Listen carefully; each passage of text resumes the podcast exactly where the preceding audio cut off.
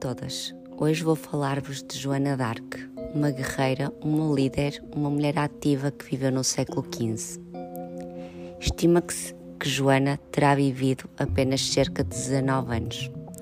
19 anos intensos. Joana nasce no meio rural francês, no seio de uma família bastante religiosa, e desde cedo a sua espiritualidade se fez sentir dizia receber mensagens de arcanjos São Miguel, Santa Catarina e Santa Margarida.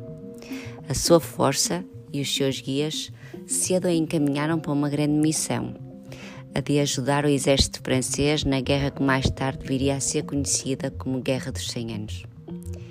Sendo uma mulher do século XV, a sua missão de liderar exércitos não foi de fácil explicação ao rei Carlos VIII. Tal feito só foi possível quando Joana, depois de um primeiro encontro com o rei, é submetida a uma série de provas, a fim de averiguar e certificar as capacidades que ela alegava ter. Convencido, o rei Carlos entrega um exército ao comando de Joana, que contava na altura apenas com 16 anos. Com a orientação dos seus guias e a sua energia, conquista várias vitórias que levam ao coroamento do rei Carlos. Joana foi considerada uma heroína nacional, símbolo de força e persistência.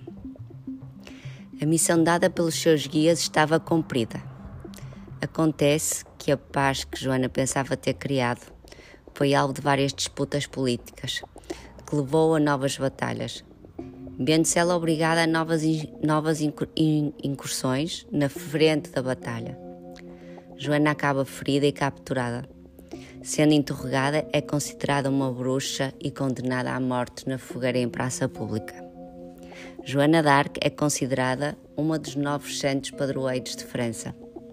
Após a sua morte, o processo de Joana foi revisto pelo Papa Calixto III, que a declarou inocente.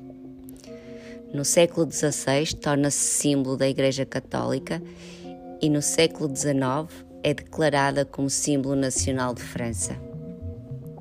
Joana é um símbolo de força, um exemplo de dedicação, uma mulher com uma espiritualidade elevada, uma guerreira.